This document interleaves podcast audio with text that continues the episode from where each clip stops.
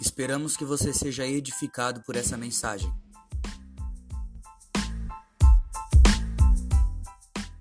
E a volta dele. E nós temos vivenciado isso todos os dias. De que a volta dele está cada vez mais próximo.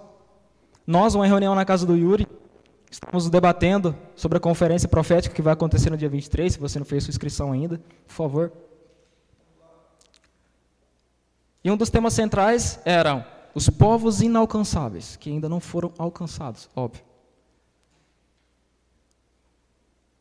E foi levantado um estudo que cerca de entre 2010 e 2011 existiam 3.300 e alguma coisa povos inalcançados, que ainda não foram alcançados. Em 2015 esse número se manteve, caiu pouca coisa. E este ano esse número ele caiu absurdamente.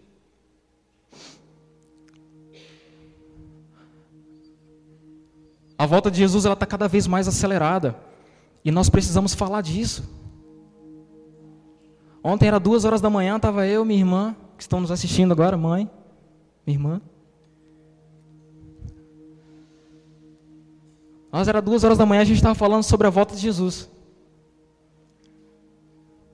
E em todo lugar que a gente vai, o tema central é a volta de Jesus. Então esse número em 2020, ele deixou de ser de 3.300 e alguma coisa, ele caiu para 200 e alguma coisa. Você ainda acha que você tem tempo para usar as suas redes sociais da forma errada? Você ainda acha que você ainda tem tempo? Existindo apenas 200 povos que ainda não ouviram falar de Jesus? Quantas evidências você ainda precisa para crer que é a nossa geração que vai ver a vinda do noivo? Quantas evidências você precisa para entender que somos nós que vamos ver ele? É a nossa geração. E falando um pouco sobre Jesus. Toma um gole de café, né? Oh, Deus. Ai, Deus. Falando sobre Jesus e as redes sociais. Ah, foi incrível o quanto que ele trabalhou comigo nesse tema. Foi incrível o quanto que ele tratou comigo, porque antes dele tratar com vocês, ele trata com o pregador. Ele bate primeiro na gente. E é por isso que eu estou aqui para aprender junto com vocês. Eu estou aqui para aprender junto com vocês. Eu posso estar aqui falando, mas eu estou aprendendo também. Primeiro lugar, as redes sociais. Olha só. As redes sociais, interligação de pessoas. Redes sociais é uma palavra que significa basicamente isso: interligação de pessoas. O homem, ele foi inserido em uma sociedade. Mas você sabe qual foi a primeira rede social do homem? A sua mãe. A primeira rede social do homem foi a sua mãe, porque nos primeiros meses de vida, a única pessoa que ele tem contato é a sua mãe. E ele vai crescendo, ele vai crescendo, e o, e o, contato ainda continua sendo a sua mãe. A pessoa mais confiável continua sendo a sua mãe. As outras pessoas são estranhas, ele não quer colo com outras pessoas. Ele não se permite ser, pegar na mão de outra pessoa, só a sua mãe.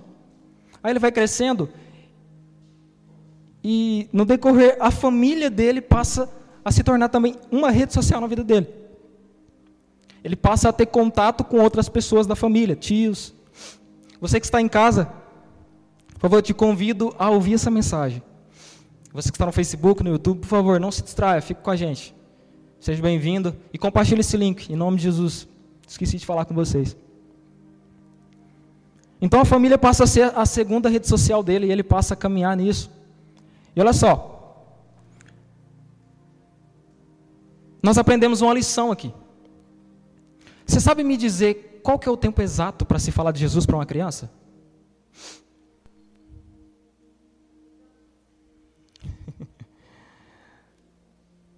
Foi feito um estudo e na 21 primeira semana de gestação, você já pode começar a falar de Jesus para ela. Ou outras palavras. Porque ela já consegue te ouvir.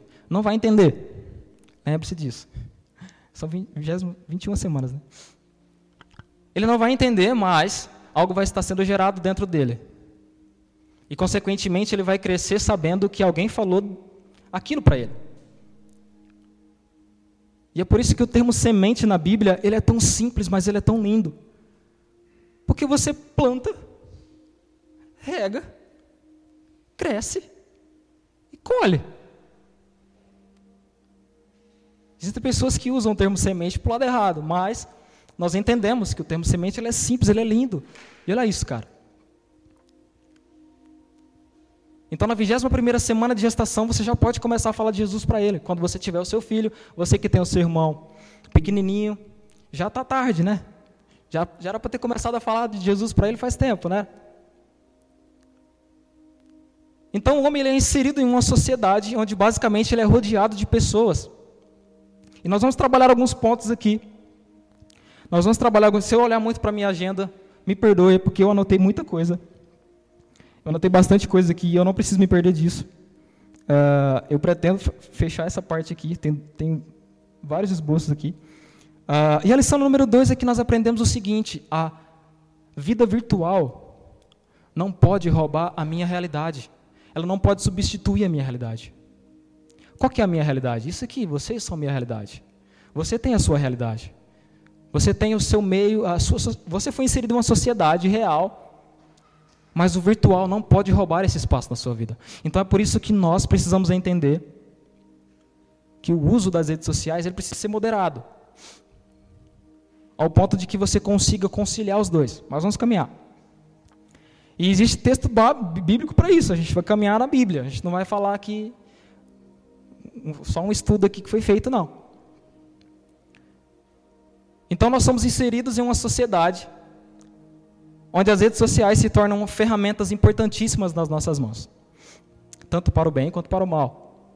Dependendo da forma como a gente usa, ela pode ser boa ou ruim. Abra sua Bíblia em Lucas 5:1. Lembrando que o objetivo dessa lição é colocar as redes sociais a serviço de Deus. Esse é o principal objetivo de hoje. Lucas 5:1. Nome de Jesus.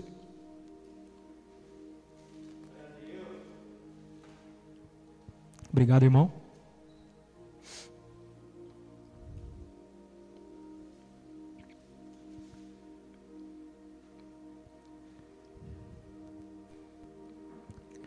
Quem achou aí, diga amém. amém. Todo mundo achou? Lucas 5:1.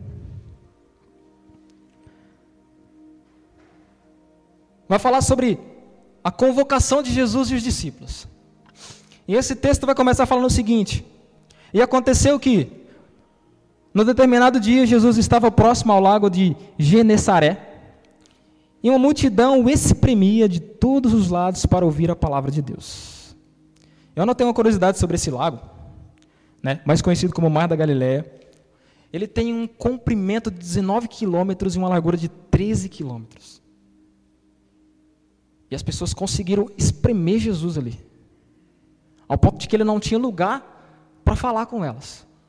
Jesus foi exprimido por uma multidão, ao ponto de que ele não tinha espaço nenhum para poder conversar com elas. Aí o 2. Ele observou junto à beira do lago dois barcos, deixados ali pelos pescadores, que, havendo desembarcado, cuidavam de lavar as redes. Então, nós vamos aprender esta noite alguns passos de como se tornar pescadores de homens através das redes sociais. E interessante disso tudo é que Jesus ele usa o contexto para ensinar para aquela galera como se tornar pescadores de homens. E ele usa o contexto de pesca de peixe para ensinar eles. Né? E aqui no versículo 2 fala, né? Ele observou junto à beira do lago dois barcos, deixados ali perto dos pescadores, que havendo desembarcado, cuidavam de lavar suas redes. Então, o primeiro passo para nós nos tornarmos pescadores de homens, nós precisamos lavar as redes. É interessante nesse momento aqui que eles só lavaram as redes deles porque eles passaram uma noite inteira sem pegar nada. Para não dizer que eles não pegaram nada, eles pegaram a alga, plâncton, sabe, o seu siriguejo, Patrick. Mas peixe eles não pegaram nenhum. Mas eles entenderam que para eles retornarem ao mar, eles precisavam lavar as suas redes. E trazendo para um contexto de hoje, nas nossas redes sociais, qual foi a última vez que você lavou as suas? Qual foi a última vez que você limpou toda a sujeira que está impregnado nas suas redes sociais? Você se recorda do último post que você curtiu antes de vir para cá? Do último comentário que você fez? Do último compartilhamento que você deu? Da última pessoa que você seguiu, deu, deu um follow, deixou de seguir? É legal que ele nos atenta a esse detalhe de lavar as redes, porque se nós não lavarmos as nossas redes, as redes elas não servem para Jesus. E eles fizeram isso sozinhos, não foi Jesus que falou, lava as redes lá. Eles fizeram isso sozinhos, eles entenderam que para eles retornarem ao mar, eles precisavam limpar as redes deles. E vamos caminhar. 3. Então entrou num dos barcos, o que pertencia a Simão, e, lhe solicitou que o afastasse um pouco da praia. E assentando-se do barco, ensinava o povo. Olha que interessante. Jesus utiliza um dos barcos como púlpito. Não tinha espaço algum na beira da praia para Jesus ensinar aquela galera, aquela multidão. Então Jesus, num contexto inserido por aquela galera que estava acostumada com aquilo, era, era, a rotina deles. Jesus então ele pega um dos barcos, né, delicadamente, né, que ele fala assim para Simão: "Se afasta aí um pouco, Simão". E ele vai se assenta no barco e começa a pregar para aquela galera. Ele começa a ensinar aquela multidão. Então, outro ponto que nós aprendemos é deixar Jesus nos ensinar a como usar. Ele pega aquele barco, ele se assenta nele e começa a ensinar a galera. Então Jesus não precisou de muito, ele não precisou se esforçar muito. O contexto em si já estava já estava criado. Então entenda que Jesus ele vai usar o contexto da sua vida para te ensinar algo. Assim como ele usou a pescaria de peixes para transformar aqueles homens em pescadores de homens, ele vai usar um contexto específico na sua vida. Você crê? Então ele se assenta no barco e começa a ensinar aquela galera. Então Jesus ensina para eles como faz. E vamos seguir no 4. Assim que acabou de ministrar, dirigiu-se a Simão e aos demais e lhes pediu: Ide para onde as águas são mais profundas e lançai as vossas redes para a pesca. Jesus então direciona exatamente como se faz. E o interessante aqui é que ele fala para eles irem na parte mais funda. Então significa que em algum momento da sua vida, Deus ele vai te colocar em lugares profundos para você ir atrás de pessoas. Deus ele vai te colocar em lugares profundos para você resgatar algumas pessoas. Eles foram inseridos no lugar mais fundo do mar. E o interessante daqui é que eles permitiram que ele fizesse isso. Do nada, um cara chega, começa a falar com eles, Falava assim: vai lá no meio do mar, onde é mais fundo, e joga suas redes de novo. Eles tinham tudo para dizer não. Depois de uma noite cansativa, sem pegar nada, você tem conseguido absolutamente nada. Quem teria ânimo para voltar e tentar novamente? E vamos seguir. O 5. Ao que lhe replicou Simão: Mestre, tendo trabalhado durante a noite toda, não pegamos nada. Todavia, confiando em tua palavra, lançarei as redes. Simão, com toda a sua personalidade, Simão, que depois se tornaria Pedro, com toda a sua personalidade maravilhosa, ele fala: Eu só vou porque foi você que falou, Jesus. Se fosse outra pessoa, não ia, não. Passei a noite inteira aqui sem pegar nada. Patrick, Bob Esponja, eu peguei tudo, menos peixe.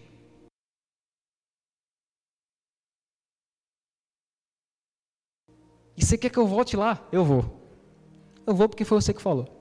Então, Simão, com toda a sua personalidade forte, ele permite que alguém o ensine.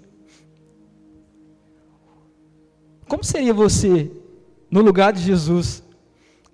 Ou vamos, vamos exemplificar hoje, hoje em dia. Como seria você hoje ensinando alguém a fazer o que essa pessoa já está acostumada a fazer? Você apanharia, né? Um pouco. Né, Léo? Falar para você assim, oh, é assim que toca violão. Né, Wendy? É assim que, que toca guitarra. Eu ia apanhar. Com certeza.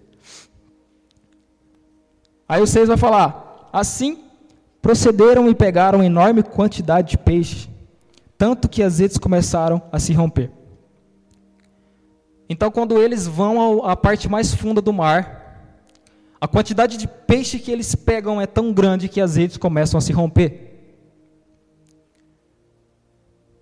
E aí que está a importância de tudo isso que nós aprendemos até agora. Se nós não lavarmos as nossas redes e deixarmos Jesus nos ensinar, não adianta. A pescaria ela vai ser falha. Você não vai conseguir nada.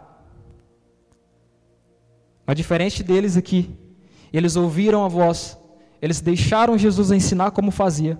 Eles voltaram até o mar, jogaram as redes, e a quantidade de peixes era tão grande que as redes começaram a se romper.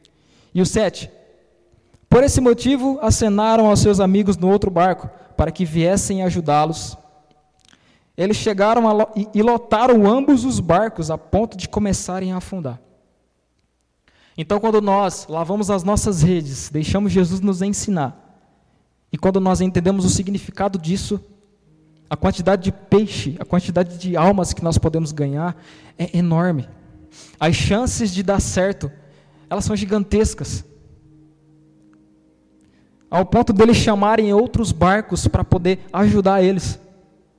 Então entenda tudo aquilo que Jesus ensina para você é um estalo para que você vá e ensine a outras pessoas também. Se você receber todo o direcionamento que o Pai está te dando e não passar isso adiante e não mostrar o que Ele tem feito na sua vida através, através da sua vida para outras pessoas, você está automaticamente dizendo que Deus falhou. E a quantidade de peixes era enorme que os barcos começaram a afundar. Então se prepara. Quando você é transformado em um pescador de homens, um ganhador de almas. A quantidade de pessoas que você vai conseguir resgatar era, é enorme, ao ponto de você não conseguir sozinho. E aí onde entra outra lição, onde a importância do corpo, onde a importância de nós pedirmos ajuda, é gigantesca. Jesus ele nos ensina isso em todo o tempo. Ele não chamaria doze para andar com ele. Ele poderia ter feito sozinho. Ele teria feito tudo sozinho. Mas de que maneira nós temos feito isso? Nós temos sido egoístas, orgulhosos, ao ponto de nós não pedirmos ajuda a outras pessoas? Nós temos mudado os princípios, mas não temos mudado as estratégias. Nós temos quebrado os princípios, mas nós não temos mudado as estratégias. Ah, eu sou orgulhoso mesmo, eu vou sozinho mesmo, é assim que eu faço, não preciso de ninguém me ajudando. Isso é perigosíssimo. Em todo tempo ele nos alerta que isso é perigosíssimo. E existem formas de se fazer isso. Como? As redes sociais elas são uma ferramenta gigantesca e ela é poderosa nas nossas mãos. E se nós a usarmos para o bem, consequentemente o bem será feito. Então existem alguns pontos, olha só, não exorte pessoas publicamente. Você já ouviu, nessa, você já ouviu essa frase? Elogie em público e chama a atenção dela particular? Isso é importantíssimo porque existem pessoas, nós, num modo geral, nós somos humanos e nós sentimos, nós temos sentimentos. Dependendo da forma como você chegar para a pessoa falando no meio de todo mundo, aquilo vai pesar na sua vida. E, consequentemente, a sua vida pesará também, porque você vai se sentir mal depois. Então, pare de arrotar as verdades na cara das pessoas publicamente, porque as pessoas se machucam. Nós ainda não temos um corpo glorificado ao ponto de não sentir as coisas humanas. Esse momento ainda vai chegar. Você ainda sente, você é humano, você tem sentimentos. Então, da mesma forma como você não quer receber uma atenção na frente de todo mundo, assim não faça. Chegue nela particular e trate isso particularmente com ela. Garanto que é sucesso. A segunda, não compartilhe escândalos. A igreja ela tem a sua fraqueza. Existe, toda, toda igreja tem a sua fraqueza. Mas vai depender de você compartilhar isso ou não. Assim como o Fábio falou em uma das mensagens, ao invés de você compartilhar a fraqueza, preencha este lugar. Se a fraqueza da igreja é a limpeza, preencha. Se é o som, preencha. Se são as cadeiras, compre novas. Não exponha isso lá fora. Pare de ajudar o diabo. O diabo ele não precisa da sua ajuda para fazer nada. O diabo ele não precisa de nada disso. Nós sabemos que o diabo ele não é criativo, ele é insistente. Então, quando nós compartilhamos os escândalos da igreja, num modo geral, nós estamos ajudando ao diabo. É basicamente isso. Terceiro ponto: não compartilhe algo se não for verdade. Isso é muito sério. As redes sociais, elas são elas se atualizam o tempo inteiro. Se for entrar, se você entrar agora no Twitter, vai ter uma bomba lá. No Facebook vai ter alguém lá no, no, nos grupos lá do, do compra e venda, vai ter alguém compartilhando algo, do auxílio emergencial, alguma coisa vai ter lá. Elas se, se atualizam, as informações são muito rápidas. Mas cabe a você. Eu me lembro de um caso que aconteceu na Palestina, foi muito engraçado. O primeiro caso de Covid-19 que aconteceu na nossa cidade.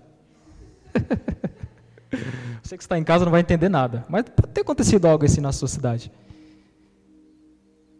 Aconteceu com a moça, veio de fora e ela estava apresentando todos os sintomas possíveis de que era o, o coronga. Aí aquela informação, né, como uma cidade pequena, se espalhou logo. Tem, tem, tem gente contaminada, fica em casa, cadê a máscara, álcool em gel? Desespero. E aquela informação foi circulando e o pânico foi sendo gerado. E o diabo, ah lá. é isso que eu quero. E o diabo rindo pela mentira que estava sendo circulada e o medo e o pânico que estava sendo causado. No decorrer, no final de tudo, era asma. A moça veio de fora com problemas respiratórios, que é um dos sintomas do coronga. E no final das contas era asma. E todo aquele alarme foi gerado, se criaram até grupo no WhatsApp. O primeiro caso de Covid-19. Colocaram até foto do perfil com a foto do vírus. É muito bom, né? E o medo ele foi gerado, então a importância de nós verificarmos a vericidade da informação é importante, porque você pode estar matando alguém sem saber.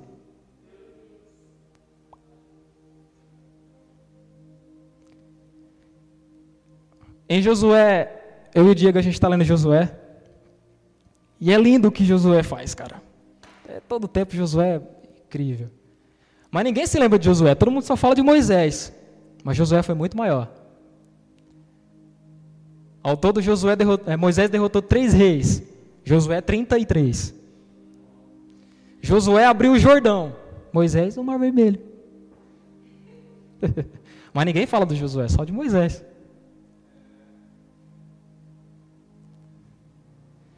Então, num, num dos capítulos de, Josué, vai, ah, se não me engano, o 19, eu estou andando pouco hoje, né? Estou quietinho. Estou igual o Fábio Júnior, que ciscou aqui, fez até buraco. Tudo bem. É, vai falar que Deus, Ele designou alguma cidade de refúgio para pessoas que cometiam homicídio inocentemente. Olha o que, é que Deus fez. Ele preparou cidades para que aquelas pessoas que matassem outras sem querer se abrigassem. Para que aquelas pessoas que fossem cometer a vingança não encontrassem este cara. Então Deus ele preparou cidades como refúgio, como abrigo para homicidas, sem querer. Mas no decorrer do versículo a gente vai lendo e a gente descobre que este este que cometeu este homicídio, ele vai passar por um julgamento que a própria comunidade fará. Então nós precisamos entender algo aqui. O julgamento dos homens, ele é real e ele acontece. Ele existe. O julgamento divino também.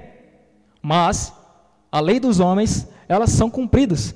E mesmo Deus tendo feito uma cidade de refúgio para homicidas, eles iriam passar pelo seu castigo. Que a própria comunidade ia julgar se era ou se não era grave assim ao ponto de dele pagar. Aí a gente vai ler um pouquinho mais para frente, se eu não me engano, 19, 18. Por aí. Vai falar que se o sacerdote responsável por aquele lugar morresse antes, ele poderia retornar para a cidade dele, após o julgamento da comunidade ou até a morte do sacerdote que cuidava daquela cidade específica.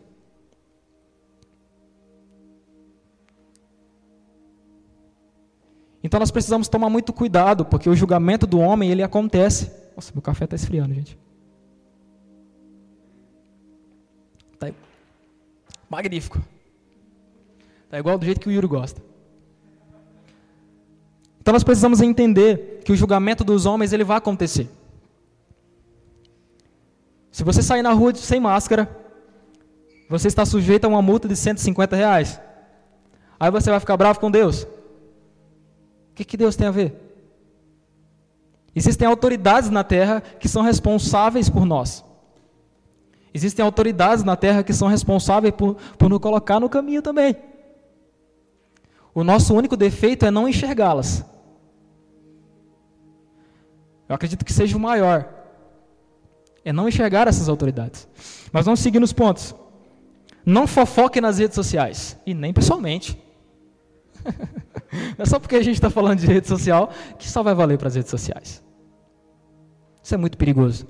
Em Provérbios 16, ou Provérbios 6, 16, vai falar que existem sete coisas que o Senhor odeia, mas a sétima ele abomina que é justamente a fofoca entre os irmãos. Mas, cara, eu, fico, eu me pergunto, nesse versículo vai falar que o derramar de sangue inocente ele odeia, mas a fofoca ele abomina. Então, olha isso, cara, o quão perigoso é a contenda entre os irmãos, sabe? Aquele leva e traz, aquela informação. Sabe aquele telefone sem fio? Vocês já brincaram de telefone sem fio na escola que faz um círculo, a, a primeira pessoa fala algo e isso vai se passando até tal. Fala tomate aqui, chega aqui, é motor de carro. Por que eu não sei. Porque a mesma informação que é dada aqui nunca vai chegar a mesma aqui. Porque as pessoas elas ouvem algo e elas transformam na verdade delas. Não estou dizendo que na brincadeira isso é errado, gente. Pelo amor de Deus, é uma brincadeira inocente. Vamos brincar disso depois, se a gente puder. Mas a questão é a seguinte: tome cuidado com aquilo que você tem ouvido. Porque até quando você ouve, quando você participa de uma fofoca, você está pecando também. Mesmo que você não abra a sua boca, mesmo que você não compartilhe nada daquela pessoa, só de você ouvir, está participando daquilo, você pecou junto com todo mundo. E a gente ainda acredita que o tempo da graça ele é muito mais fácil do que o tempo da lei. Porque na, no tempo da lei, se eu cobiçasse uma mulher, eu era apedrejado. Dói. Mas no tempo da graça, se eu apenas pensar, eu já cobicei. Então nós precisamos ficar atento aos mínimos detalhes da vida, porque se eu participo de uma fofoca aqui, Além de eu estar morrendo, eu estou matando. Isso é muito sério. Então não fofoque nas redes sociais, nem pessoalmente, por favor. E não se torne um fanático religioso. O fanático religioso é aquele que, se o Luiz Hermínio falou que seja feita a vontade de Pedro e não do Pai, ele é aquele que vai falar assim: Nossa, você viu o que o Luiz Hermínio falou, cara? Que seja feita a vontade de Pedro. Você viu o que, que, que Fulano falou? Ele falou que a palavra de Deus é Jesus. Pegou o gancho. Aí eu falei, meu Deus! E eu acreditei esse tempo inteiro que era a Bíblia. é Jesus. Então, a Bíblia, se o que a Bíblia falar, está errado, porque é Jesus que é a palavra de Deus, porque o Verbo se fez carne. Então, o fanático religioso ele é aquele que, se alguém postou algo hoje, aquele cara que já está reconhecido, ele está num nível de relevância muito grande no nosso meio cristão, não vou falar meio gospel, porque gospel até é funk gospel, é forró gospel, é tudo gospel. No nosso meio cristão, ele pega aquela verdade para ele e começa a compartilhar aquilo. E é interessante que aquilo que o nosso pastor prega no altar, ninguém compartilha, mas o que o Luiz Hermínio fala, todo mundo compartilha. Isso é muito sério, porque nós não estamos, não estamos dando voz ao pai desta casa. E quando eu subi nesse altar, eu tirei o meu tênis, eu subi com muito zelo aqui. Porque eu sei que toda palavra que está sendo ministrada aqui está saindo do coração de Deus. E a boca do nosso pastor tem sido instrumento para nós. E nós não temos nem compartilhado a arte que ele posta no grupo.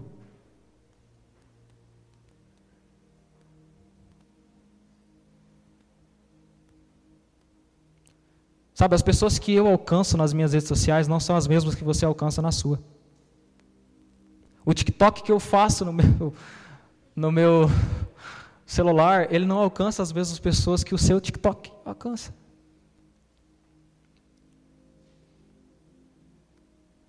Então existem públicos, cada um de nós conhece. Facebook tem um limite de 5 mil amigos. Eu não conheço ninguém.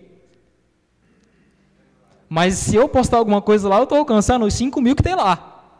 Por mais que eu tenha 500 em, é, em comum com a Lênis, 200 em, em comum com o Diego, eu estou alcançando alguém ali diferente. E ele na rede social dele, e ela na rede social dela, vai alcançar pessoas né, no seu meio. Então nós precisamos nos atentar a isso. Usar as redes sociais em favor do Evangelho. O que Deus fez nesse contexto de pescaria foi mostrar para eles que eles poderiam se tornar pescadores de homens. E se nós lermos o versículo 11, vai falar que então eles arrastaram seus barcos para a praia, renunciaram todas as coisas e seguiram a Jesus. Você já imaginou como seria se Jesus tivesse rede social hoje? Seria algo do tipo, arroba Jesus Rei dos Reis Oficial. Se você entrar agora na lupa do Instagram, você vai encontrar isso, porque eu criei um perfil fake. Brincadeira, gente. Seria legal. Mas se chegasse uma solicitação para você lá no, no Instagram, Jesus Rei dos Reis Oficial, você seguiria? É Jesus usando o Instagram.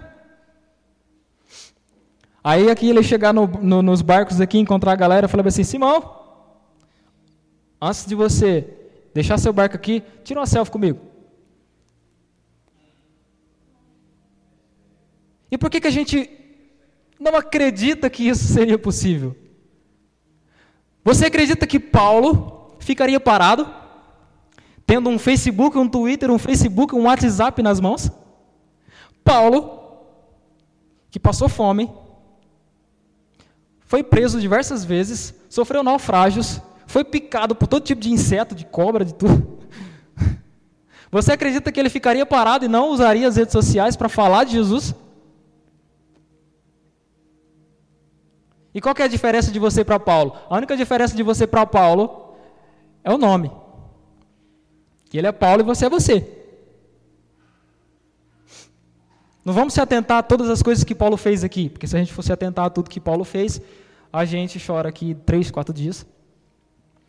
Mas você acredita mesmo que Paulo ficaria parado e não usaria as redes sociais para compartilhar quem é Jesus? Ele que foi preso, chicoteado. Quem já assistiu o filme Paulo, o Apóstolo de Cristo? O Yuri foi com a gente no cinema. O Yuri foi?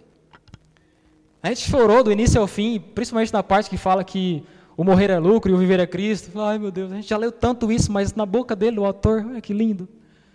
A gente chorou igual uma criança. Mas porque a gente sabe que é verdade. Eu fiquei com medo ali no fundo, eu ergui os braços, eu achei que eu ia ser arrebatado, eu estava sentindo que eu estava sendo puxado. Falei, meu Deus, o que é isso que está acontecendo aqui? Que lugar é esse que a gente está vivendo? Que presença é essa que a gente está aqui? E foi com muito zelo que eu subi aqui nesta noite, sabe? Eu subi aqui nesta noite com muito zelo. Porque nós precisamos nos atentar a isso. Você que está em casa também, você precisa se atentar a isso. Sabe, você que está no Japão, Estados Unidos, seja bem-vindo. Welcome home. Uh, você precisa se atentar a isso, sabe?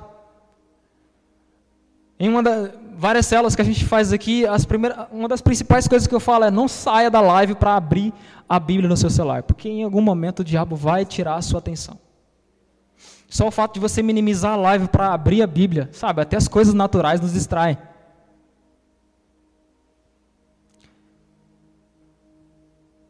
Até as coisas é, sobrenaturais nos distraem.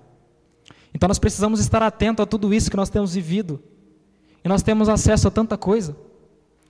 Sabe, uma pessoa que criou o TikTok hoje, ela já tem mil curtidas. E quem são essas mil pessoas? Que está vendo você imitar outra pessoa falar? No rapidinho, assim. Quem são essas mil pessoas? Eu e César, a gente costuma reagir a TikTok. Nós somos os, os críticos do TikTok, críticos construtivos.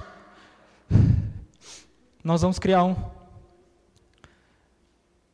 Mas nós temos analisado com zelo a forma como nós temos usado as redes sociais. E nós nos encaixamos nisso. Porque você foi inserido em uma sociedade real, mas o seu virtual se tornou ser real e o seu real se tornou inexistente.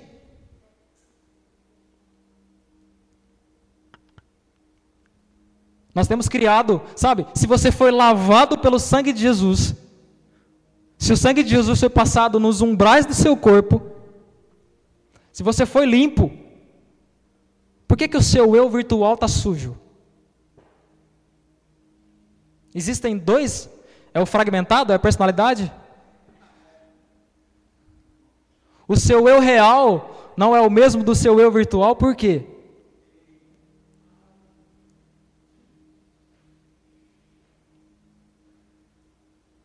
É fácil a gente criar uma, uma imagem, é fácil a gente sustentar um status que não existe.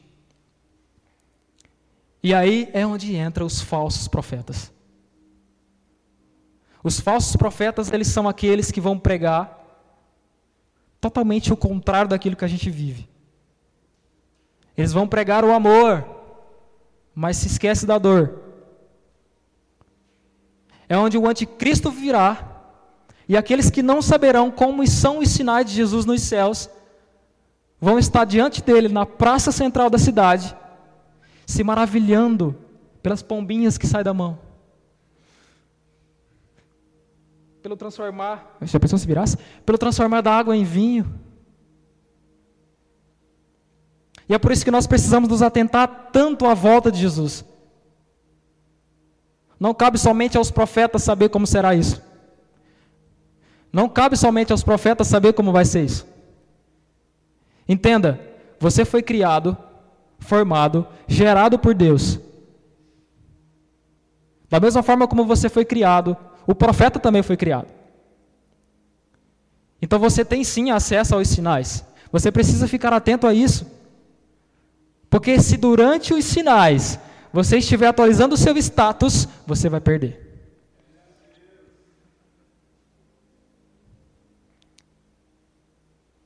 Acho lindo quando fala da volta de Jesus, e eu não ia entrar nessa, nessa parte, mas é tão lindo quando fala da volta de Jesus, cara. No soar da sexta, a gente assistiu aquela live, meu Deus, que absurdo. Escatologia, né, César? Deixa um louco. Fala que Jesus virá montado num cavalo, cavalgando nas nuvens. num cavalo cavalgando nas nuvens. Ao soar da sexta trombeta, ele virá montado num cavalo, cavalgando nas nuvens. Sétima. Perdão. Aí a gente, a gente vai analisar essa parte, mas cavalgando nas nuvens. Aí a gente vai mais a fundo no, no significado de nuvem na palavra de Deus. É a presença, é a glória do Pai. Então Jesus virá cavalgando nas nuvens, cercado da presença do Pai. Eu acho lindo isso, porque só quem está olhando para o céu que vai ver. Quem estiver postando alguma coisa no Instagram não vai ver. E é justamente nessa parte que nós precisamos nos atentar. O seu real, ele não pode ser deixado de lado. O seu virtual não pode substituir o seu real. Ele é importante. Hoje em dia nós temos um oikos virtual. Nós temos conhecido pessoas através da internet, nós temos evangelizado através do TikTok, nós temos evangelizado através de várias coisas. Mas o seu real, ele não pode ser substituído pelo seu virtual. Eles precisam caminhar em uma constância. Somente quem já teve a oportunidade de ser constante, amém? Se você está, mantenha-se. Somente quem vive uma constância com Deus sabe quão prazeroso é. E nós temos aprendido isso no discipulado. A intensidade não pode roubar a sua constância. Seja constante, deixe de ser intenso. Ou associe os dois para caminharem juntos constância e intensidade.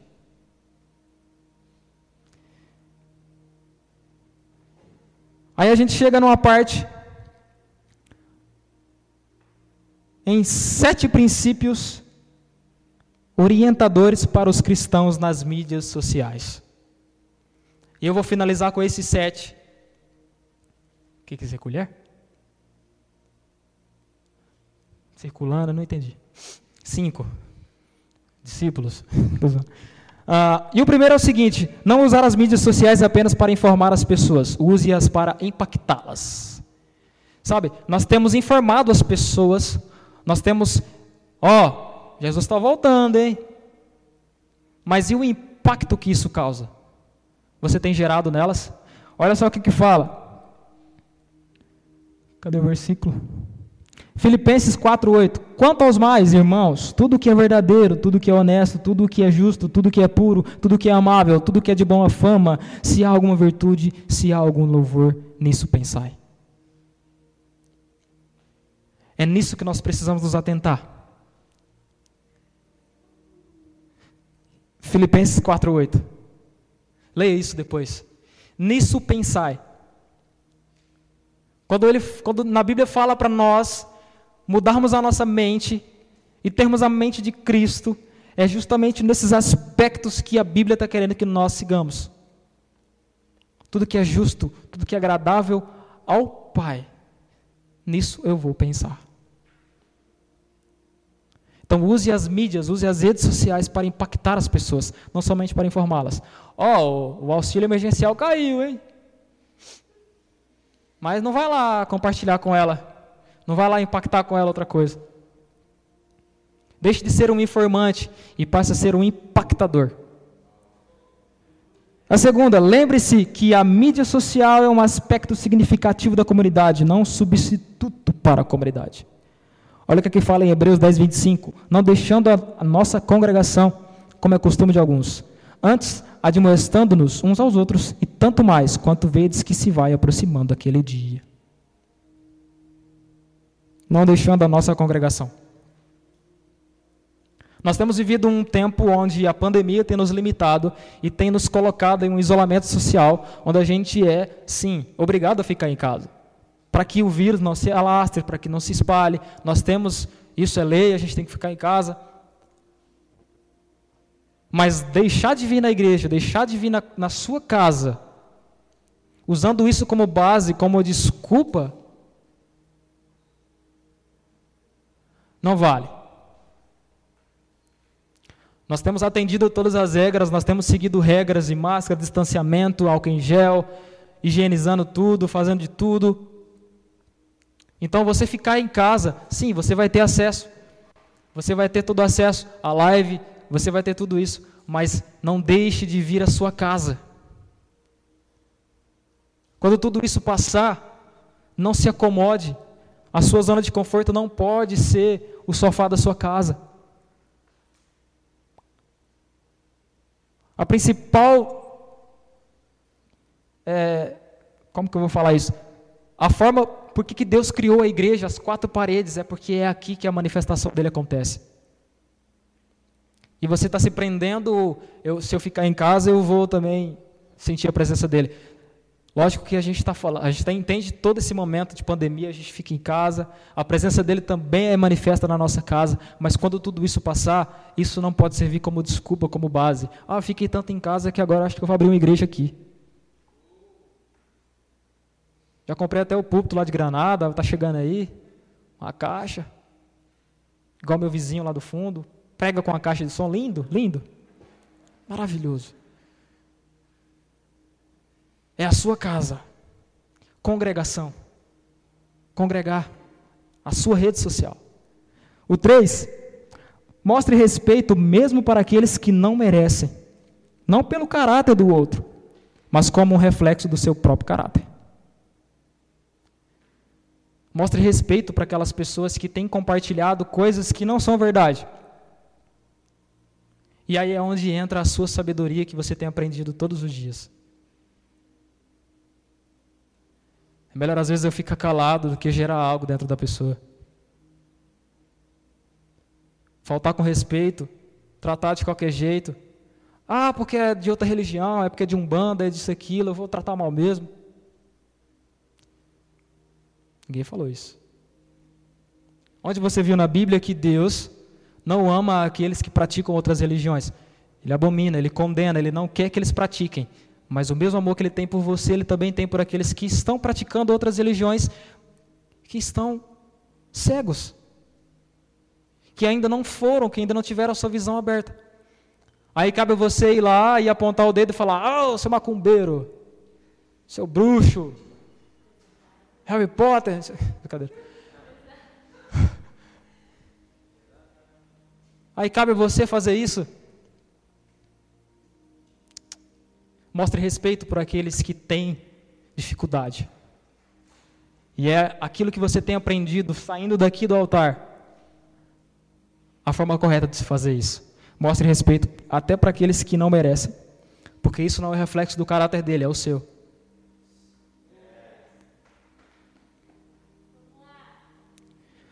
O 4. Não desanime devido às críticas. É o preço da influência. Olha o que, é que fala em Lucas 6, 26. Ai de vós, quando todos falam bem de você, pois é assim que os seus antepassados tratavam os falsos profetas. Não desanime se você tem sido criticado. Se as pessoas têm apontado o dedo para você e falado que você não tem, que você não é aquilo tudo, que teu TikTok não ficou muito bom. Gente, tenho que parar de falar de TikTok que o teu TikTok ficou bom. Não desanime, faça o melhor. Corrija os cortes. eu vou parar, eu vou parar, eu vou parar. Não desanime, sabe? Quanto mais você é relevante, quanto mais você se torna relevante, quanto mais você se torna vitrine para as pessoas, mais críticas você receberá. Mas cabe a você desanimar ou não.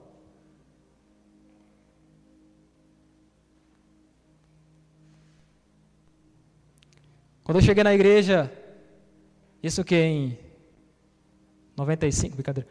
É, quando eu cheguei na igreja em 2014, eu era baiano. Eu nunca fui baiano, brincadeira, gente.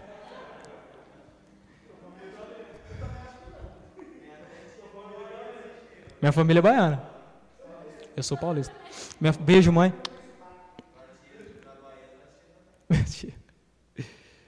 Jonas, meu amigo Jonas. Você nem se está assistindo. Quando eu cheguei em 2014 aqui, eu sentava aí no fundo, igual Léo. Igual Léo.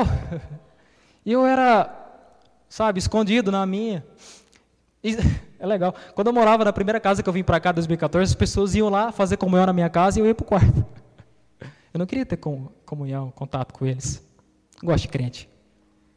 Mas eu acreditava em Deus. Não sabia que era Jesus e que era o Espírito Santo, mas eu acreditava em Deus. Como que fala essa religião? Quem só acredita em Deus? Agnóstico? Eu era isso aí. É...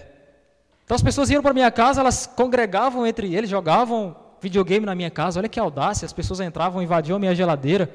Juninho está de prova aí, participou disso. Quebrou uns copos lá.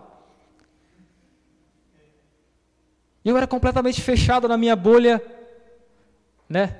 Eu lembro uma vez que o meu cachorro passou mal, porque ele lambeu um sapo, ou um caracol, e eu chorava, eu chorava. Eu fiz 15 tweets naquele dia. É, eu itei. Ah, gente, meu cachorro, ele lambeu alguma coisa, está passando mal, alguém me ajuda. Ninguém me ajudou. Ninguém, a rede social é mentirosa, gente, brincadeira. É, mas o que eu estou querendo dizer com tudo isso? É, um, é, um, é, um, é algo que aconteceu comigo, porque eu cheguei na igreja eu cheguei desacreditado. Eu era na minha, eu era quieto. As pessoas me receberam numa escola bíblica, sabe? Seja bem-vindo em nome de Jesus. Eu.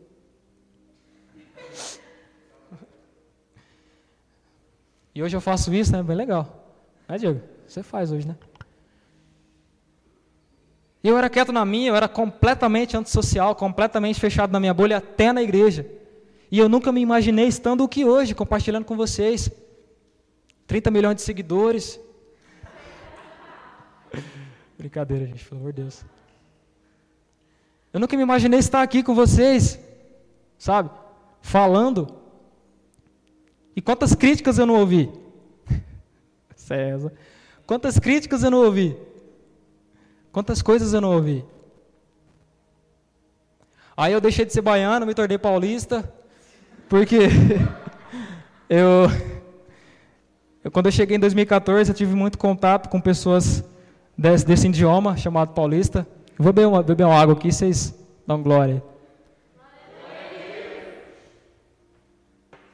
O café esfriou, tá igual. Vou deixar pro Yuri. Aí eu cheguei aqui em 2014, eu logo comecei a trabalhar na usina, só tinha paulista para todo lado. Uh, depois eu comecei a fazer faculdade, né, curso técnico, comecei a fazer curso técnico, também só tinha paulista. Aí eu chegava em casa, só tinha contato com a minha mãe cerca de 5, 10 minutos, que era a hora do café. Então não tinha mais como eu falar o idioma baiano. o baianês. E aos poucos eu fui perdendo, aí eu fui chegando em casa, falei, mãe, eu precisava do cartão, porta, porteira, portão.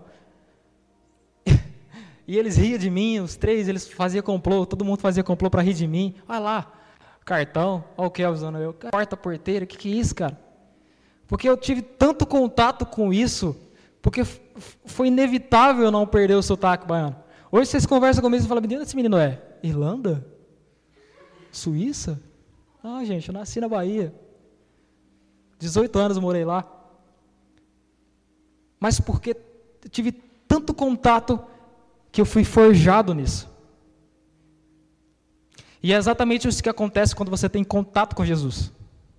Você é forjado. Você deixa de falar o idioma natural humano e passa a falar o idioma celestial. Sabe aquela, sabe aquela voz que está na sua cabeça? Não é fragmentado. Não, você não está. Você não está louco, é o Espírito Santo falando com você. Porque quando você recebe Jesus como seu único suficiente Salvador, você é preenchido com o Espírito Santo dentro de você. E você deixa de falar o idioma natural humano e passa a falar o idioma natural celestial. E uma vozinha fica todos os dias falando assim: não faz, não faz. Faz, faz, faz, faz. É basicamente assim. Então eu fui inserido em um meio onde era inevitável não falar a mesma língua que eles. Eu tinha muita vergonha, eu sentava para almoçar, era 100 pessoas, o Diego sabe como que é o refeitório, 100, cento e poucas pessoas. Eu almoçava assim, olhando para baixo, porque eu não tinha contato com pessoas, eu era antissocial. Eu ainda estava no meu processo sendo forjado naquilo. E aos poucos eu fui sendo forjado, e aos, aos poucos eu fui perdendo a vergonha. A primeira vez que eu preguei aqui, eu fiquei com tanta sede que eu achei que ia secar. 80% do meu corpo. Quantos por cento é feito de água no nosso corpo? 70 e pouco? Eu não tinha mais nada. A primeira coisa que eu fiz quando eu peguei o microfone foi: Diácono, é, staff, pega um copo de água para mim.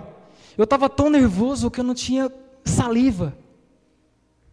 Mas eu falei. Foi num culto chamado Tribos das Nações, onde o nosso culto foi responsável pela tribo de Efraim, lembro até hoje. Foi no primeiro vídeo do, do Reino Quadrado. Né? Grandes, grandes histórias. Viajado demais.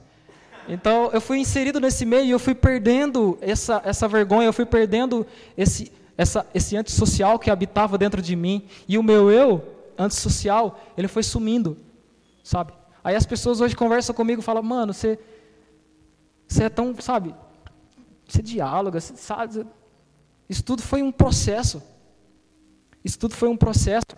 E eu fui me tornando aos poucos, fui me permitindo isso acontecer aos poucos. Hoje você não pode se imaginar estando onde eu estou, tocando, na mídia, staff. Mas lembre-se que isso é um processo. Deus levanta trabalhadores para a obra em todo momento. Você precisa estar disponível para isso. Então não desanime devido às críticas, elas virão, mas elas não podem desanimar você.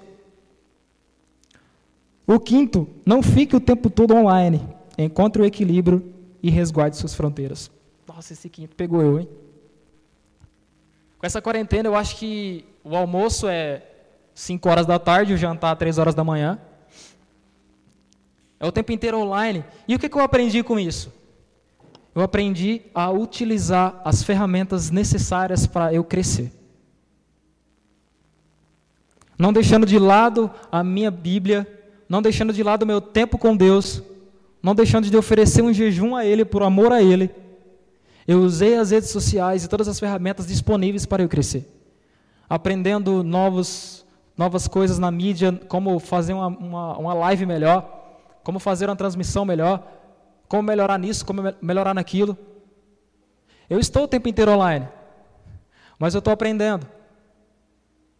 Mas ao mesmo tempo que eu tenho aprendido, eu não posso me deixar levar por isso. Porque se tem uma coisa que essa quarentena fez foi aproximar, me aproximar da minha família. Hoje eu sei que eu tenho uma mãe, eu tenho uma irmã. o nome dela é Morgana, prazer, Marques. Conheci agora. A gente tem contato, assim como eu comecei a falar aqui ontem, foi tão lindo, tão natural. Que ela colocou um louvor na televisão lá, a gente começou a falar da volta de Jesus, tudo aquilo que ele representava em nós, a gente ficou conversando. Quando que isso aconteceria se não tivesse a quarentena e a gente estivesse por aí afora? não aconteceria.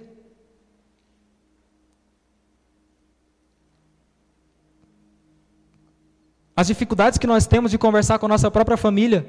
É estranho, né, cara? A gente chega, olha para nossa mãe, bom dia. Acabou. Olha lá se tem bom dia. Bom dia para quem nem dormir. A gente tem dificuldade de conversar com a nossa própria família. O diálogo, a primeira rede social que nós somos inseridos hoje, está desativa. Não funciona mais. Aí foi necessário uma quarentena, um isolamento social para nos aproximar novamente da família. Foi necessário tudo isso para que a gente tivesse contato novamente com as pessoas que nos amam. Aí a gente quer sair para fazer missões na África, mas a nossa família se perdendo. A gente entende de escatologia, mas a missiologia se esquece. Mas a missiologia, ela antes de tudo, ela começa em casa. Meu pai, que hoje voltou para a Bahia, ele não é convertido. Ele ainda não chegou a sentar nessa igreja para assistir uma palavra. Ele já entrou, já trouxe coisas aqui, já veio aqui, conhece todo mundo. Mas ele nunca sentou aqui para ouvir a palavra, ele nunca foi inserido no nosso meio. E cabe a mim deixar ele para trás e ir para outro lugar, ganhar outras pessoas e deixar ele.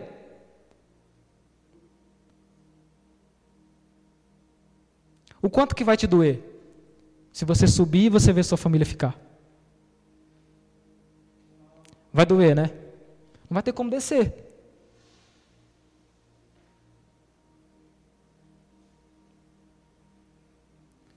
Então nós temos entendido que as redes sociais ela não podem tirar a nossa realidade. O virtual não pode roubar a sua realidade. Você tem sim que tem que fazer contato com essas pessoas, que compartilhar coisas, pregar coisas, para que essas pessoas virtualmente sejam alcançadas, mas a sua realidade ela não pode ser esquecida. Hoje a gente chega em casa, a gente encontra a nossa família sentada no sofá e fala, opa, já passa com o celular na mão, vai para o quarto, fica lá o dia inteiro, de lá a gente não sai, come no quarto, janta no quarto, toma café no quarto, toma banho no quarto, E a nossa família ficando de lado, sem contato nenhum com a gente. Então não perca a sua realidade. Provérbios 23, 4 fala: E não apliqueis nisso a tua sabedoria. Não aplique a tua sabedoria nisso. Existe um consenso, existe um equilíbrio. Não existe dois pesos e duas medidas. Existe uma balança equilibrada. O seu real e o seu virtual, eles precisam caminhar juntos em favor do evangelho. O seis, não seja um cristão camuflado online. Mateus 5,16 fala: Assim resplandeça a vossa luz diante dos homens, para que vejam as vossas boas obras e glorifiquem ao vosso Pai que estás nos céus. Não seja um cristão camuflado, que se camufla dentro da sua casa, mas que resplandeça a sua luz diante dos homens. É isso que a palavra de Deus está tá nos atendendo nesta noite. Ele tem trabalhado nisso. Nós precisamos conciliar a nossa vida virtual com a nossa realidade para que elas caminhem em um único objetivo central que é Jesus. E que resplandeça a sua luz diante dos homens. E o sétimo, para a gente finalizar, lembre-se que o objetivo não é ganhar mais seguidores para si mesmo, mas para Jesus. 1 Pedro 3,15: Antes, santificai ao Senhor Deus em vossos corações, e estáis sempre preparados para responder com mansidão e temor a qualquer que vos pedir a razão da esperança que há em vós.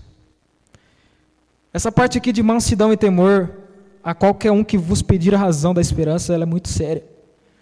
Assim como Ezequias, ele buscou alguém de referência e ele encontrou em Davi espelho de vida para que ele caminhasse em santidade e o que era reto aos olhos dele. Nós precisamos enxergar pessoas assim no nosso meio.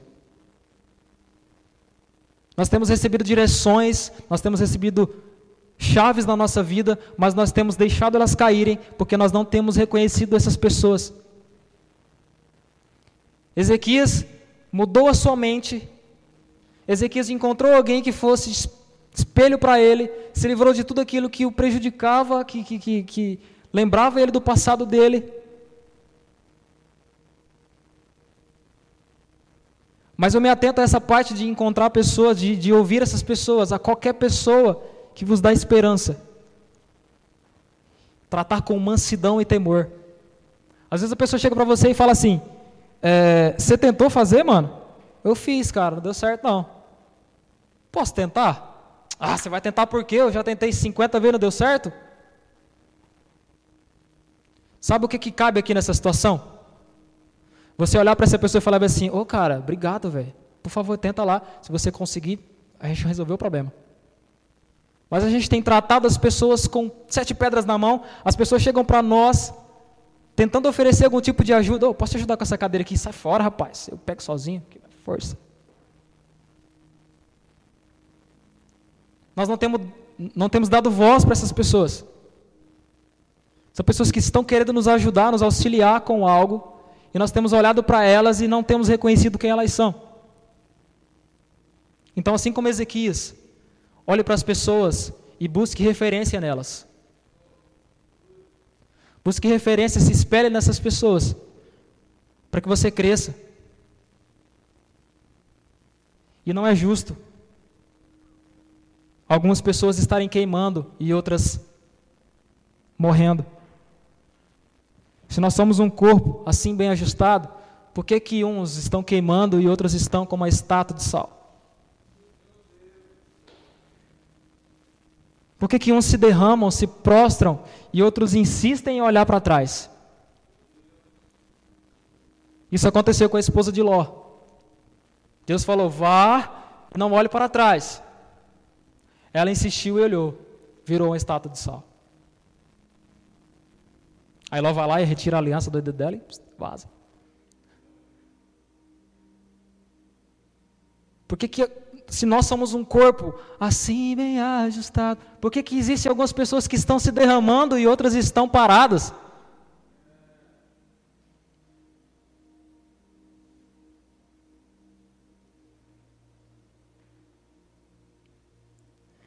Nós chegamos em um nível onde a nossa realidade ela não existe mais, onde a gente se camuflou em um mundo virtual, onde a gente tem pregado um evangelho profano, um evangelho mentiroso.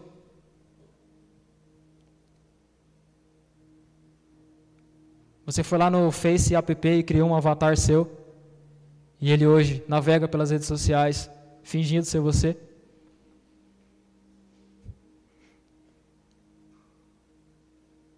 E não me entenda mal, eu não estou aqui para falar de você. Nós estamos aprendendo juntos. Eu não, estou, eu não usei, nenhum momento eu usei exemplo de ninguém aqui. Não é só porque eu te conheço que eu preguei sobre você. Mas nós precisamos nos atentar a tudo isso. Os sinais são claros. E se você estiver olhando para o celular, na hora que Jesus voltar, você não verá. Então nós precisamos conciliar as coisas. Nós precisamos conciliar o nosso tempo. O seu virtual não pode substituir a sua realidade. Os dois precisam caminhar juntos. Quando você aceitou Jesus, você recebeu um espírito de verdade dentro de você. Então, se está saindo mentira da sua boca, repreenda. Porque não é o espírito, não é o espírito de Deus que está falando. O espírito de Deus é um espírito de verdade. E assim como eu falei na célula, se você entregar o controle da sua vida nas mãos do Espírito Santo, ele vai colocar duas pilhas Duracell dentro de você e você vai decolar. Que Duracell dura.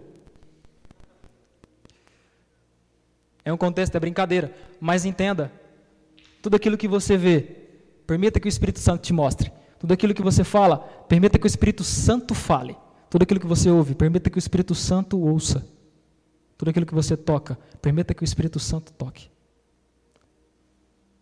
Existem classes nas redes sociais. Vocês já repararam que existem pessoas que entram e que só observam? Parece demônio. Ela não posta nada, ela não curte nada, ela não compartilha nada. Ela só observa. Ó, oh, esse aqui caiu. Eita, esse aqui está curtindo coisa aqui, ó. Enrolando aqui, ó. Existem pessoas que estão nas redes sociais igual demônios, observando as outras. não posta nada, não curte nada. Aí chega a solicitação de Jesus, Rei dos Reis oficial, não aceita. Porque se aceitar Jesus vai ver um monte de coisa errada, não quer Jesus ali. E siga Jesus nas redes sociais. Não tem um perfil ainda, mas o perfil que você conhece está na Bíblia. Você pode tocá-la, você pode cheirá-la. Esse é o perfil que nós precisamos seguir. O nosso exemplo de vida, Jesus. O centro de tudo. Se você entendeu essa palavra, aplauda o Senhor em nome de Jesus.